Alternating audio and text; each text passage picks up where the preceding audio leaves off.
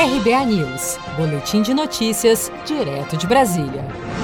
O ministro Luiz Fux tomou posse nesta quinta-feira, 10 de setembro, como presidente do Supremo Tribunal Federal, para um mandato de dois anos à frente da corte, substituindo o ministro Dias Toffoli. Fux deixa a vice-presidência do Supremo, que passa a ser ocupada pela ministra Rosa Weber.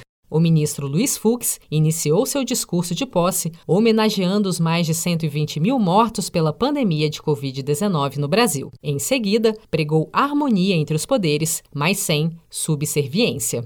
Fux criticou a chamada judicialização da política, quando temas discutidos no parlamento são levados aos tribunais. Conclamo os agentes políticos, os atores do sistema de justiça aqui presente, para darmos um basta na judicialização vulgar e epidêmica de temas e conflitos em que a decisão política deva reinar. Ainda em sua fala, que durou cerca de 50 minutos, Fux fez uma forte defesa do combate à corrupção, citando a investigação que culminou no desbaratamento do mensalão e na Lava Jato, destacando que ambas ações foram autorizadas pela Justiça. Não permitiremos que se obstruam os avanços que a sociedade brasileira conquistou nos últimos anos, em razão das exitosas operações de combate à corrupção, todas autorizadas pelo Poder Judiciário brasileiro, como ocorreu no mensalão e com a Operação Lava Jato. O novo presidente do STF destacou ainda que nos próximos dois anos